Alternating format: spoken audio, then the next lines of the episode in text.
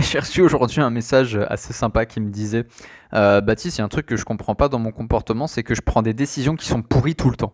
Et je trouvais cette question assez marrante, tu vois, parce que je me disais Ok, pourquoi en fait euh, tu prends des décisions pourries tout le temps? Et du coup, je veux te faire un petit podcast où je t'explique pourquoi, justement, aujourd'hui tu prends peut-être des décisions qui t'apportent pas du tout, du tout la vie que tu veux et tu te dis Merde, mes décisions, elles sont vraiment un chier à chaque fois et j'arrive pas à comprendre pourquoi. Alors avant de commencer, je t'invite à t'abonner au podcast pour ne pas louper les prochains épisodes. Et du coup, on va démarrer. Donc la première chose, la première raison pour laquelle tu prends des décisions pourries, ce sont tes émotions. Ok? Euh, Alors j'ai deux exemples euh, que moi j'ai fait, hein, des émotions qui m'ont trahi un petit peu. La première, c'est, et ça je le vois partout, c'est l'impatience de donner un cadeau par exemple. Tu vois, l'impatience c'est une émotion et euh, tu as envie de donner un cadeau à quelqu'un. Et tu es tellement impatient, impatient, impatient, impatient, impatient que tu vas commencer à lâcher des indices, des indices, des indices, des indices. Et au final, qu'est-ce qui se passe? Bah, tu lâches trop d'indices et la personne, elle capte. Et toi, qu'est-ce que tu as fait? Tu as niqué son anniversaire, tu as niqué sa surprise. Et c'est un truc, moi, que j'ai fait hein, quand j'étais plus petit. J'arrivais pas à, me retenir de donner des indices parce que j'avais trop hâte d'offrir le cadeau. Ok? Et, et ça, c'est la première raison pour laquelle tu vas prendre des décisions pourries c'est que tu laisses tes émotions prendre directement le dessus. Ensuite, la deuxième raison, euh, c'est ta mauvaise perception du temps. Ok. Euh, souvent, on se dit que le temps joue contre nous. Et en fait, quand on se dit ça, souvent le, le temps joue avec nous. Il y a une expérience qui est vachement intéressante euh, qui a été faite en Amérique. je pense que tu connais, hein, mais je vais quand même te l'expliquer. c'est que on a proposé à des gens 100 euros tout de suite ou 150 dans un an. Et le truc, c'est que tout le monde, genre, quand je dis tout le monde, c'est un bon 99% peut-être, pas loin, euh, tout le monde prend les 100 euros tout de suite et pas les 150 euros plus tard, dans un an. Pourquoi? Parce que ils se disent, ouais, mais peut-être que dans un an, je suis mort, peut-être que dans un an, ça, ça, sera plus d'actu, etc., etc. Et les gens qui réussissent sont ceux. Alors, je suis désolé pour la porte, elle a claqué. j'ai eu un coup de vent. Euh...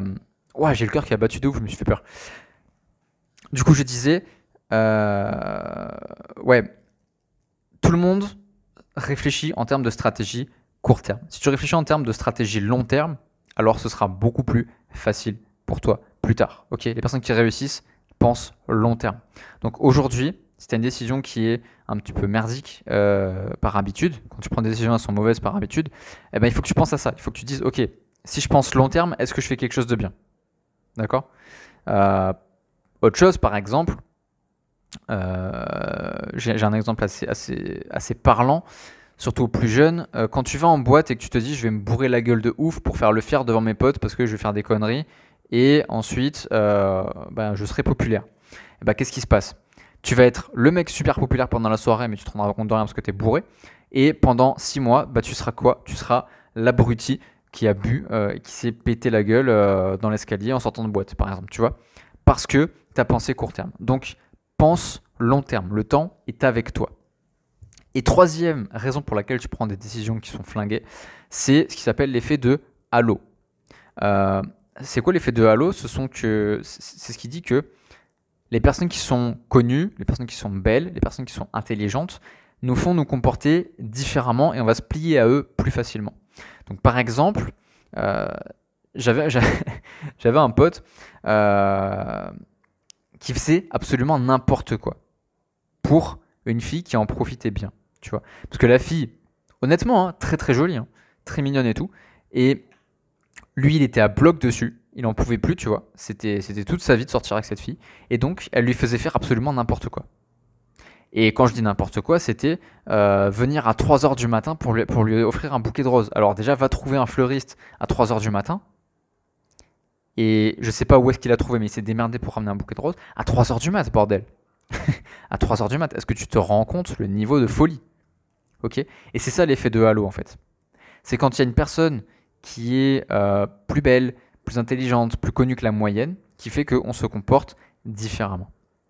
Donc aujourd'hui, je vais t'expliquer maintenant comment est-ce que tu peux arrêter de prendre des décisions qui sont pourries. Comment prendre des meilleures décisions?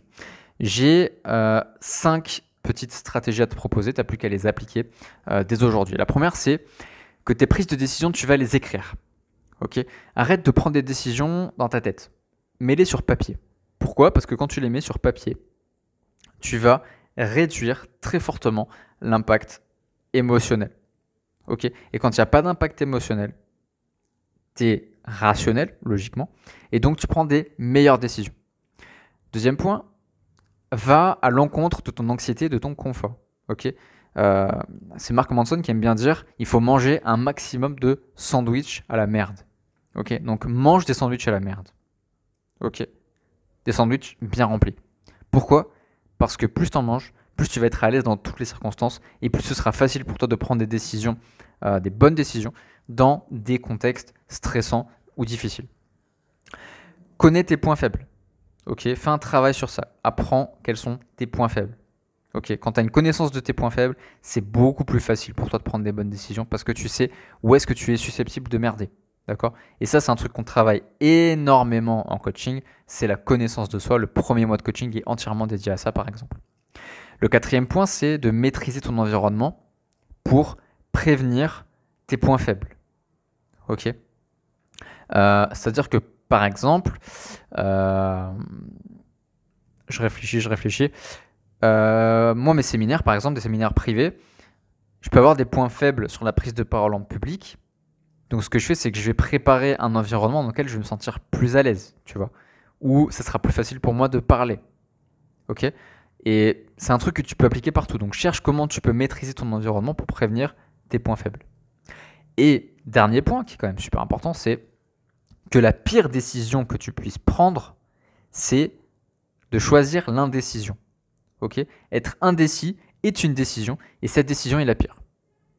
Vaut mieux que tu fasses un mauvais choix et que tu réajustes plutôt que pas de choix du tout. Parce que pas de choix du tout, ça reste un choix dans lequel tu subis. D'accord? Alors que quand tu choisis, même si c'est un mauvais choix, euh, tu as quand même le contrôle sur la situation.